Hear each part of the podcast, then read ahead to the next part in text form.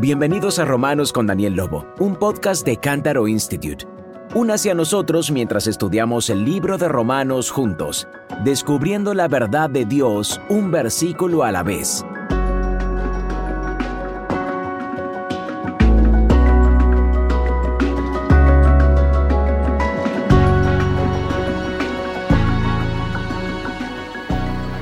La carta a los romanos capítulo 1, continuamos. Y en esta ocasión vamos a estar estudiando los versículos del 3 al 6, que continúan la idea que empezamos la semana pasada. De hecho, si lo notan, el versículo comienza con minúscula, porque los versículos del 1 al 6 son prácticamente una sola oración que nosotros hemos elegido dividir un poco para poder sacarle más jugo. El punto de la primera parte fue ver que Pablo había sido llamado con un propósito específico de ser apóstol y llevar el Evangelio de Jesucristo, el Evangelio de Dios, le llama él, el Evangelio de Dios prometido desde el Antiguo Testamento, prometido por los profetas en las santas escrituras. Pero ese evangelio que es de Dios, que fue prometido en el Antiguo Testamento por los profetas, que fue puesto por escrito en los diferentes libros que tenía Pablo al alcance en este momento, ese evangelio, a pesar de que estamos hablando de 39 libros en este momento, por lo menos, ese evangelio trataba acerca de un tema específico, un tema único, y más que un tema, una persona, un personaje. Dice así Romanos 1 del 3 al 6. Acerca de su Hijo, nuestro Señor Jesucristo, que era del linaje de David según la carne, que fue declarado Hijo de Dios con poder según el Espíritu de Santidad, por la resurrección de entre los muertos, y por quien recibimos la gracia y el apostolado para la obediencia a la fe en todas las naciones por amor de su nombre, entre las cuales estáis también vosotros, llamados a ser de Jesucristo. Este mensaje, esta promesa, este evangelio trata de la persona del Hijo, nuestro Señor Jesucristo. Oremos. Dios, continuamos estudiando esta carta maravillosa. Apenas estamos empezando con la introducción y ya hemos visto la profundidad y la riqueza de lo que Pablo tiene que decirnos, de lo que tú por medio de Pablo, tienes que decirnos. Y ya desde los primeros versículos empieza a despertar en nosotros un sentido de asombro ante este mensaje maravilloso que encomendaste en manos de Pablo y los demás apóstoles y que ahora has puesto en nuestras manos para que también lo anunciemos. Te rogamos, oh Dios, que nos des claridad de pensamiento, para poder entender la obra de Cristo Jesús y no solo entenderla a nivel de nuestro entendimiento, sino realmente interiorizarla, hacerla propia, nuestra,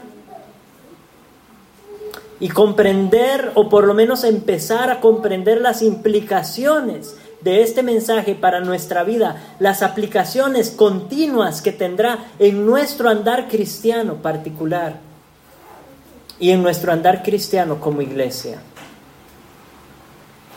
Ayúdanos, oh Dios, por tu Espíritu Santo que mora en nosotros. Ilumina nuestras mentes, suaviza nuestros corazones, Inclina nuestra voluntad hacia ti, hacia tu palabra. En el nombre de Jesús te lo rogamos. Amén y amén.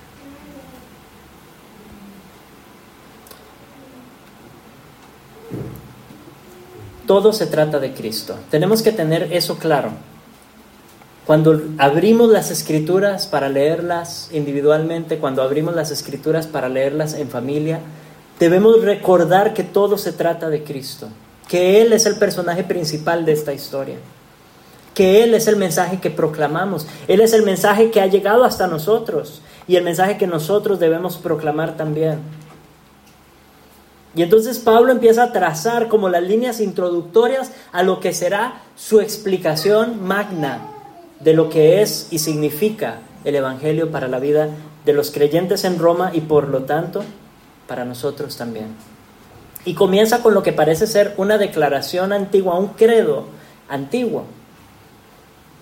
Parece ser una de las declaraciones cristológicas, o sea, una declaración acerca de Cristo del puro principio de la iglesia, conocida posiblemente por los romanos también, y por eso Pablo la utiliza, evidentemente conocida por Pablo también, pero posiblemente Pablo la ha replanteado o le ha dado un énfasis algo distinto. No conocemos la forma original de esta declaración, pero declara algunas verdades acerca del Hijo muy concretas, muy breves, pero profundas.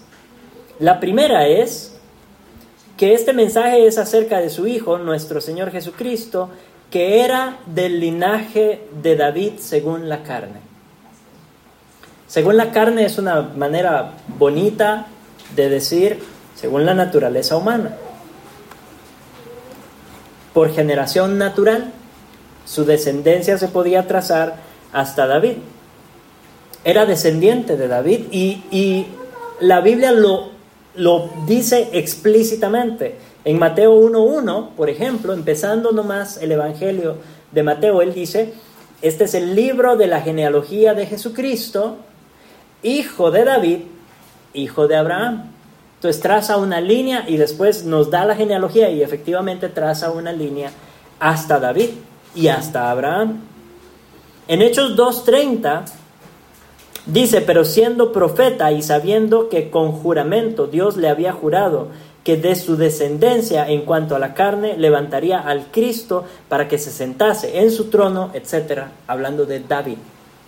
O sea que David sabía que uno de su descendencia sería el Cristo y se sentaría sobre su trono.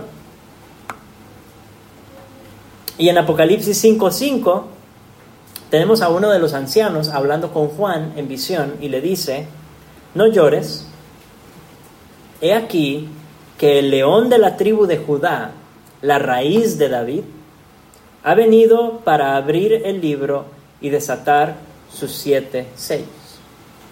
Entonces la identidad de Jesús como el Hijo de David no debe tomarnos por sorpresa, no es algo raro, no es inusual. De hecho, se esperaba que fuera así. El Mesías se sabía que sería descendiente de David. Ya leímos el pasaje de Hechos donde se refiere a lo que David mismo creía.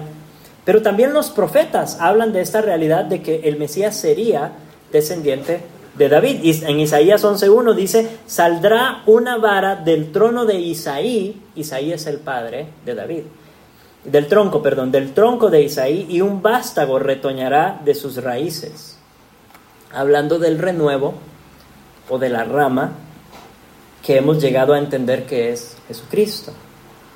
En Jeremías 23, del 5 al 6, he aquí que vienen días, dice Jehová, en que levantaré a David renuevo justo y reinará como rey, con mayúscula, en la Reina Valera, el cual será dichoso y hará juicio y justicia en la tierra. ¿De quién está hablando? Del Mesías. En sus días será salvo Judá, e Israel habitará confiado, y este será su nombre con el cual le llamarán. El nombre, pongan atención, de ese renuevo justo que saldría de David, el nombre de ese rey que haría juicio y justicia en la tierra, el nombre de él sería Jehová, justicia nuestra. En Ezequiel 34, 23 al 24 dice, y levantaré sobre ellos a un pastor, y él los apacentará. A mi siervo David, él los apacentará, y él les será por pastor. Yo Jehová les seré por Dios, y mi siervo David príncipe en medio de ellos yo Jehová he hablado. Ezequiel se escribió muchos años después de que David murió.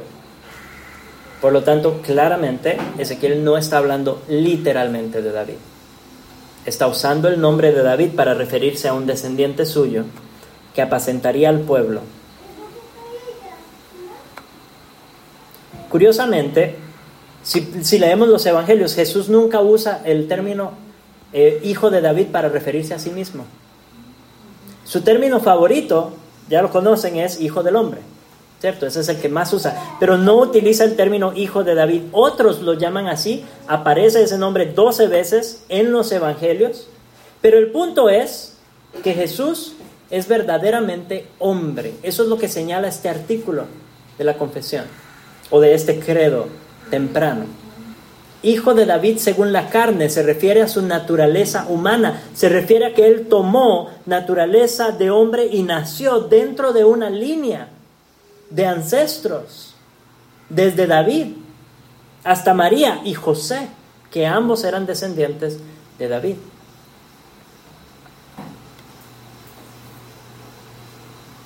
Nace bajo la ley, y hablando al mismo tiempo que se refiere esto a su humanidad, también se refiere a su humillación. Porque nace como hijo de David en debilidad. Nace como hijo de David, como un bebé en un pesebre y atraviesa todas las etapas del desarrollo humano.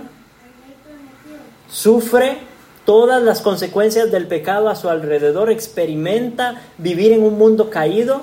Eso es parte de su humillación. Él era Dios sentado en gloria, no, no tenía por qué bajar a la tierra a padecer todo lo que padeció, pero lo hizo. Y entonces en esa breve declaración, hijo de David, tenemos una teología grande, fuerte, de quién es Jesús hombre. Jesús, el Hijo de Dios, hecho hombre. Pero no es un simple hombre. Ese es el otro error que podemos cometer. No es un simple hombre, algo lo distingue de todos los demás hombres que han caminado sobre la tierra. Algo lo distingue. Fue más que un simple maestro, fue más que un simple rabí, fue más que un simple profeta, fue más que un mero moralista judío como muchos otros que hubo antes de él y después de él.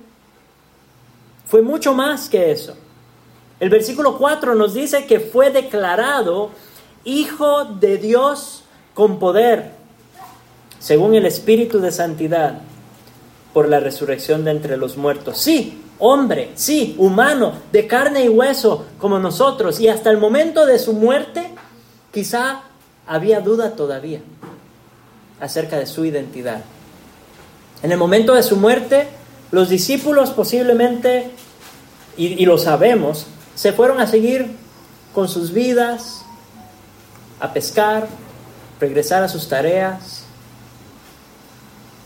No habían entendido lo que Jesús mismo les había dicho muchas veces antes de su partida, que era necesario que Él muriera, pero que resucitaría al tercer día. Y es en ese momento de su resurrección donde su deidad queda demostrada más allá de toda duda. Queda evidenciado que este no es cualquier hombre, que este no era uno más del montón.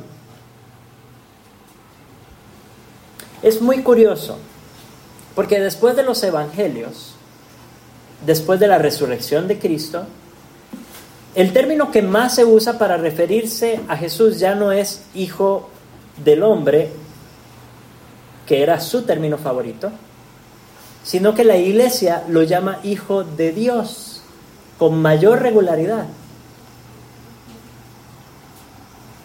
Solo Esteban, en Hechos, capítulo 7, antes de su eh, martirio o durante su martirio, podríamos decir, él dice, cuando levanta los ojos al cielo, dice, he aquí, veo los cielos abiertos y el Hijo del Hombre que está a la diestra de Dios. Y esa es la única vez que aparece Hijo del Hombre después de los Evangelios, en Hechos, de boca de Juan. Y yo creo que esto habla de la importancia que la iglesia le dio a la realidad de que este Jesús era Hijo de Dios. Su humanidad la tenían fresca.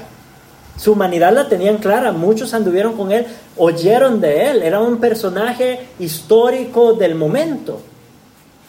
Sabían que había existido, sabían de ese, de ese maestro profeta allá en Jerusalén y en, y en esa zona, que había sido crucificado. Entonces la iglesia quizá en un principio no ve la necesidad tan apremiante de predicar la humanidad de Cristo, porque es muy evidente, pero se enfocan en la deidad de Cristo, la importancia de que Él es el verbo de Dios, el Hijo de Dios. Y Juan, en su Evangelio, empieza en esos términos. Es lo primero que quiere dejar claro, es que este Jesús es Dios. En el principio era el verbo, y el verbo era con Dios, y el verbo era Dios. Este era en el principio con Dios. Todas las cosas por Él fueron hechas y sin Él nada de lo que ha sido hecho fue hecho. En Él estaba la vida y la vida era la luz de los hombres.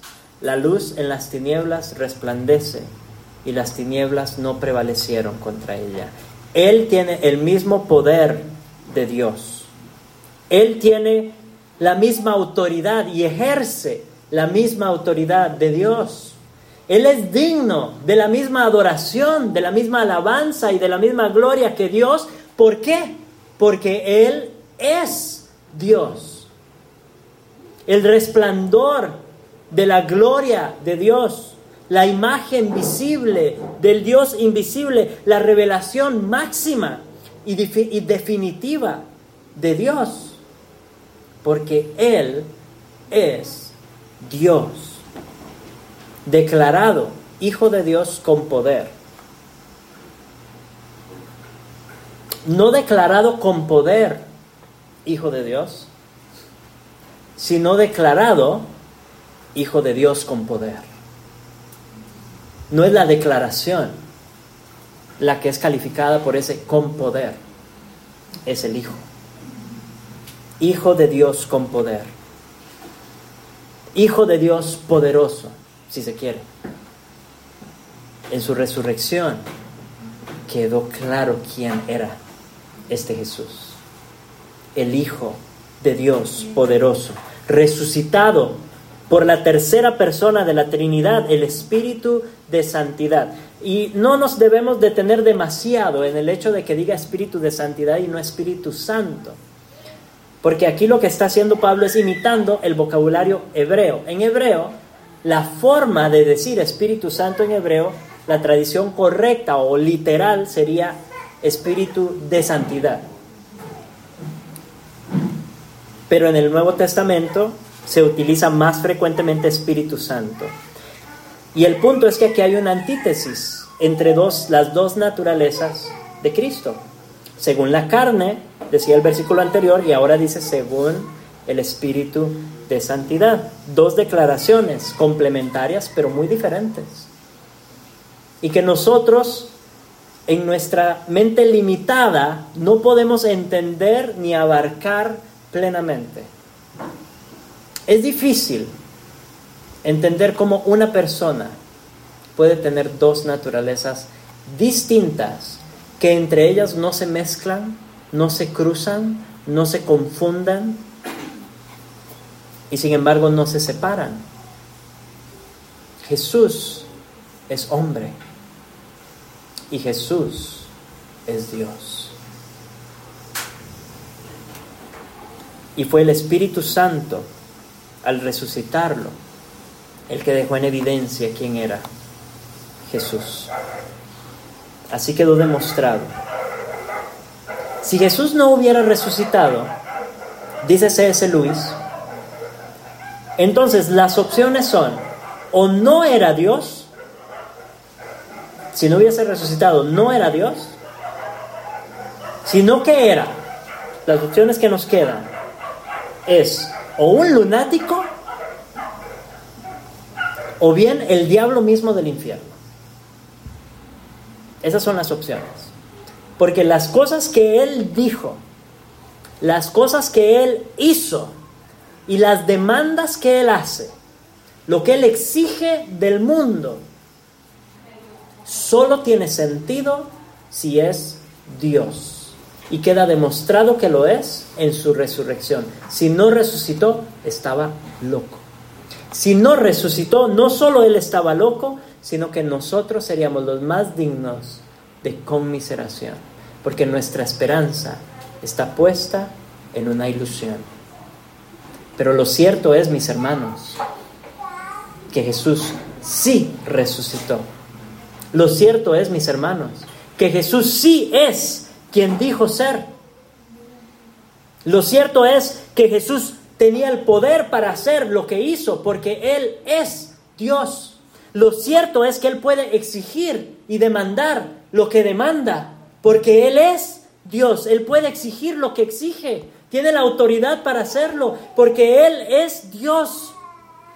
Puede repartir su gracia, puede convocarnos a hacer su voluntad, puede llamarnos a creer en Él, a arrepentirnos, a confiar en Él y enviarnos al mundo a predicar el Evangelio porque Él es Dios. El versículo 5 dice que por Él recibimos la gracia y el apostolado. Pablo aquí a veces parece que utiliza un, plural para referirse a sí mismo ya sea que lo entendamos así en la carta a los romanos particularmente, o que lo entendamos como que se refiere a él y a los demás apóstoles. En todo caso, el punto es que él ha recibido el llamado de ser apóstol y la gracia para cumplir ese llamado. Recibió el llamado a predicar el Evangelio a los gentiles y la gracia para hacerlo, evidentemente, porque si leemos la historia de Pablo nos daremos cuenta de que él fue el más grande misionero de la historia de la iglesia primitiva.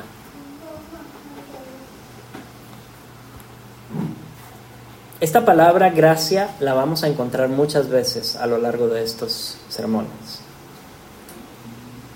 No debería sorprendernos. Pablo utiliza de las 155 veces que la palabra gracia aparece en el Nuevo Testamento, Pablo la utiliza 100 veces.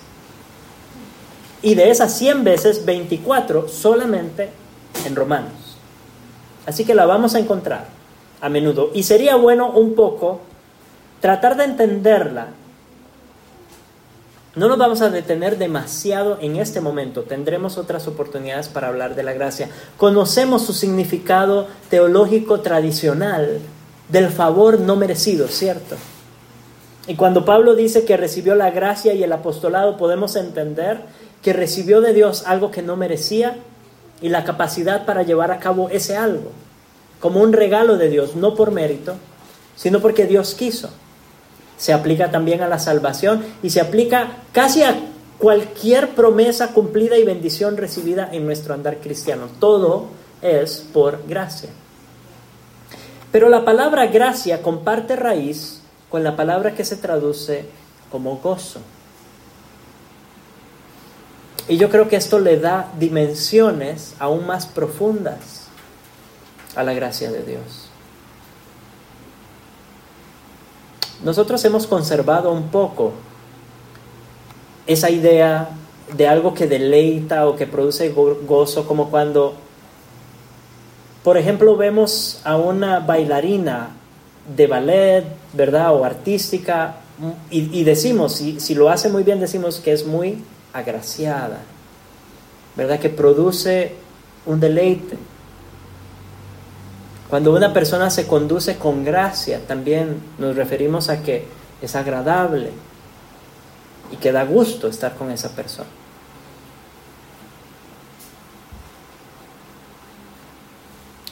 También, y tal vez un poco más eh, curioso, es que nosotros en español utilizamos el término gracia para cuando algo nos hace reír.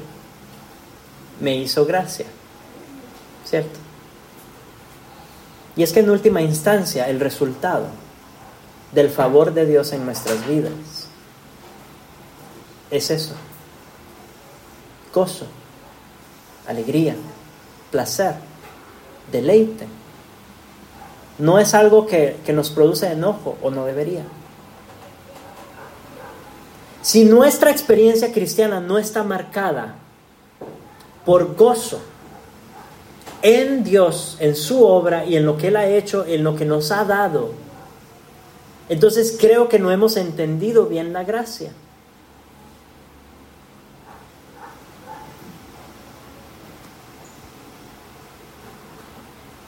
Todo lo que recibimos en nuestra vida cristiana es por gracia.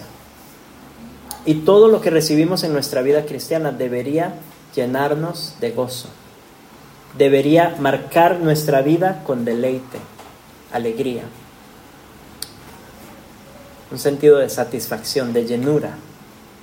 Saber lo que Dios ha hecho por nosotros. Ahora, en el caso de Pablo, muy específicamente, él está hablando de su llamado a ser apóstol y de su labor como misionero.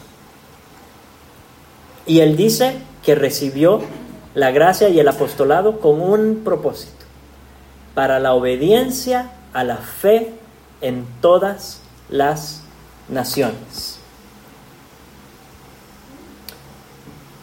Su predicación del Evangelio, ya hemos hablado de que creer y obedecer en la Biblia muchas veces son casi sinónimos, ¿cierto?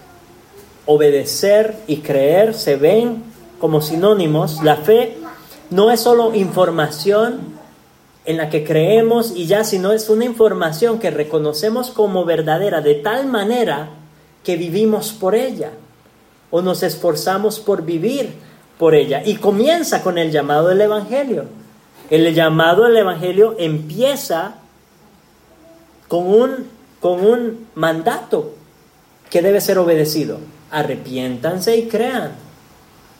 No es una invitación, ya hablamos de esto. Y el arrepentirse y creer no es solamente una información que reconocemos y ya, sino que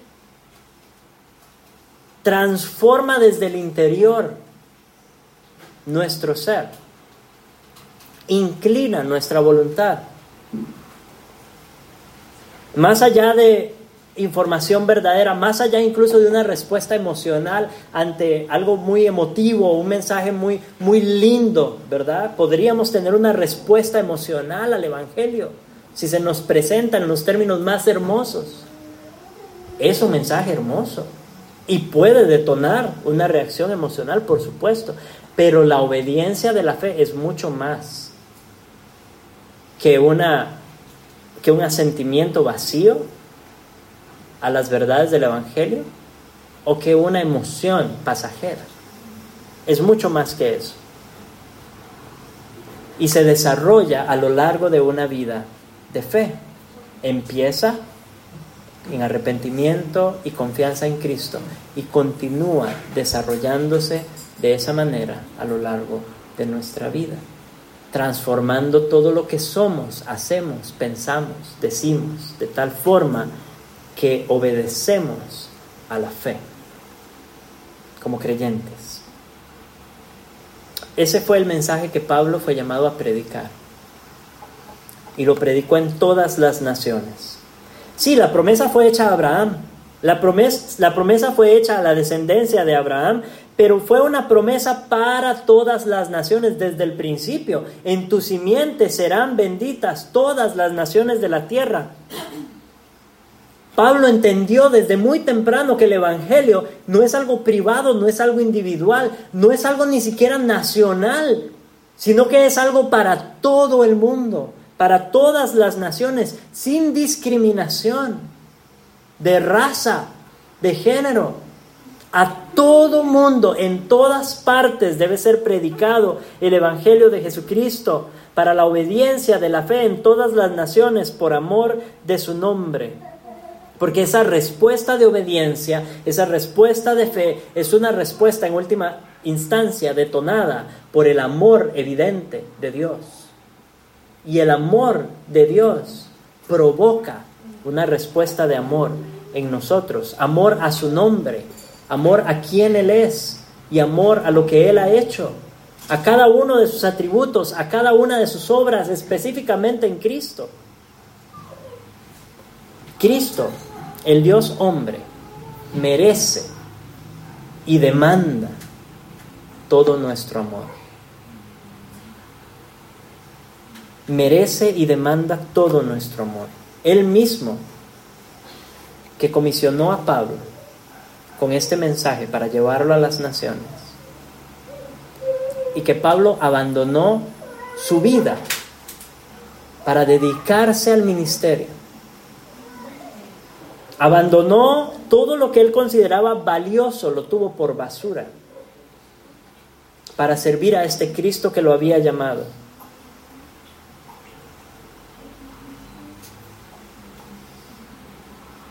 El mismo Dios que lo comisionó a él, nos comisiona a nosotros. El mismo Jesús, el mismo Jesús que lo frenó a él en el camino a Damasco. Es el mismo Jesús que a cada uno de nosotros nos ha frenado en el camino a donde íbamos y nos botó del caballo.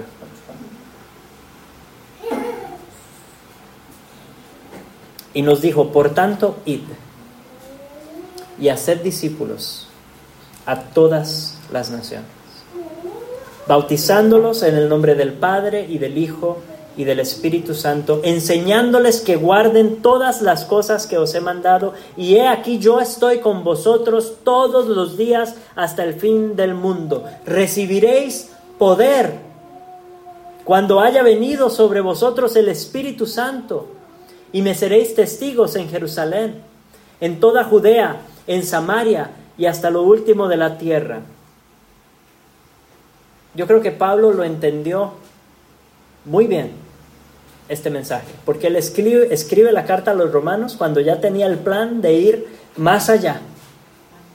Ya había estado en su Jerusalén, en su Judea, en su Samaria, y ahora quería ir a los confines de la tierra, España, los límites del mundo conocido para Pablo, lo más lejano para él y de camino visitar a los hermanos de Roma, otra nación lejana, otro pueblo distante.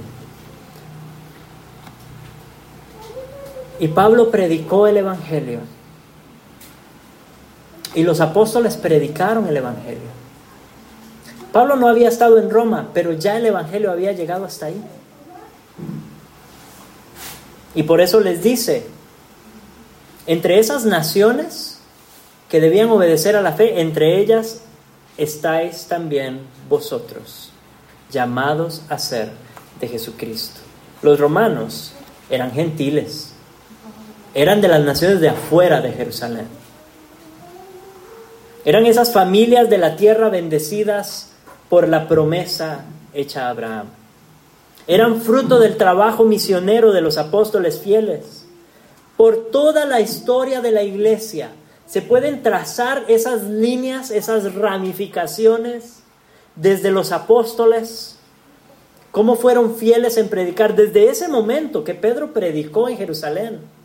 Y había ahí personas, representantes de muchas naciones. Desde ese momento hubo una explosión. Imagínenselo, en el Mediterráneo, aquí, a una orillita del Mediterráneo, un pequeño pueblo, una localidad insignificante, donde Pedro predicó el Evangelio y desde ahí familias enteras se fueron a casa y llevaron el Evangelio a sus tierras. Y empezaron a multiplicarse esas líneas, esas, esas, eh, esas predicaciones de boca en boca del Evangelio por todo el Mediterráneo, por toda Europa, cruzaron el mar, llegaron a América hasta nuestros oídos hoy. Gentiles, ustedes y yo, las naciones benditas, en la promesa de Abraham, ustedes y yo. Y ahora somos llamados, al igual que los romanos, a ser de Jesucristo. Ahora que hemos creído, le pertenecemos a Jesucristo. Y termina Pablo con el mismo concepto con el que empezó, el concepto de ser llamados. El concepto de ser llamados. No por invitación cordial de parte de Jesús. Muchos lo escuchamos así y creímos así por primera vez, como una invitación. Pero Él no estaba invitándonos, nos está convocando. Porque Él dijo, mis ovejas oyen mi voz y me siguen. No les queda otra. La gracia en la predicación del Evangelio es irresistible para los elegidos, irresistible.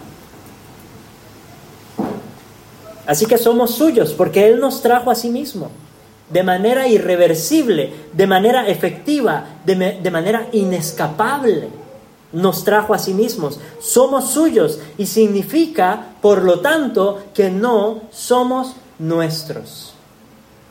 Somos de ese Dios hombre que nos compró con su sangre y debemos estar dispuestos para vivir siempre y servir siempre a este hombre, donde sea que Él nos quiera colocar, a este Dios, donde sea que Él nos llame, a servirle en todo momento y en toda circunstancia de nuestra vida, a ser obedientes en fe a este Dios poderoso que es digno de nuestra obediencia y de nuestra fe, que es digno de nuestra adoración. Él nos ha hecho suyos.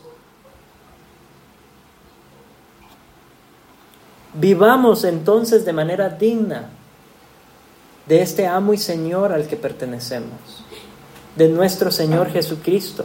Y con todo lo que somos, con todo lo que hacemos, proclamemos ese nombre entre los gentiles. Mis hermanos, las líneas que estallaron en Jerusalén, esas ramificaciones que llegaron hasta nosotros, no deben detenerse aquí. No deben detenerse con usted y conmigo. No a todos el Señor ha llamado a ser misioneros, a ser pastores, ancianos, maestros, pero a todos nos ha llamado a ser testigos. Todos debemos continuar esa línea, esas ramas. Los primeros son los que tenemos a la par. Esos son los primeros nuestros familiares, nuestros hijos, cónyuges, padres, vecinos, compañeros de trabajo, amigos. Y ahí, que siga corriendo de boca en boca el mensaje del Evangelio y esta cadena, este tejido, esta red memorial que continúe generación tras generación difundiéndose, estallando, extendiéndose hasta los confines de la tierra. Desde nuestra Jerusalén, nuestra Samaria, nuestra Judea y más allá, hasta que Cristo vuelva por su iglesia. Amén. Romanos con Daniel Lobo es un podcast del Cántaro Institute. Heredar, informar, inspirar. Como organización sin fines de lucro impactamos las vidas de miles de personas en todo el mundo con nuestros recursos impresos y digitales. Todo esto gracias a su generoso apoyo y donaciones. No podemos hacerlo sin su ayuda. Considere donar al instituto hoy. Visite www.cantaroinstitute.org/es para obtener más información. Todos los derechos reservados.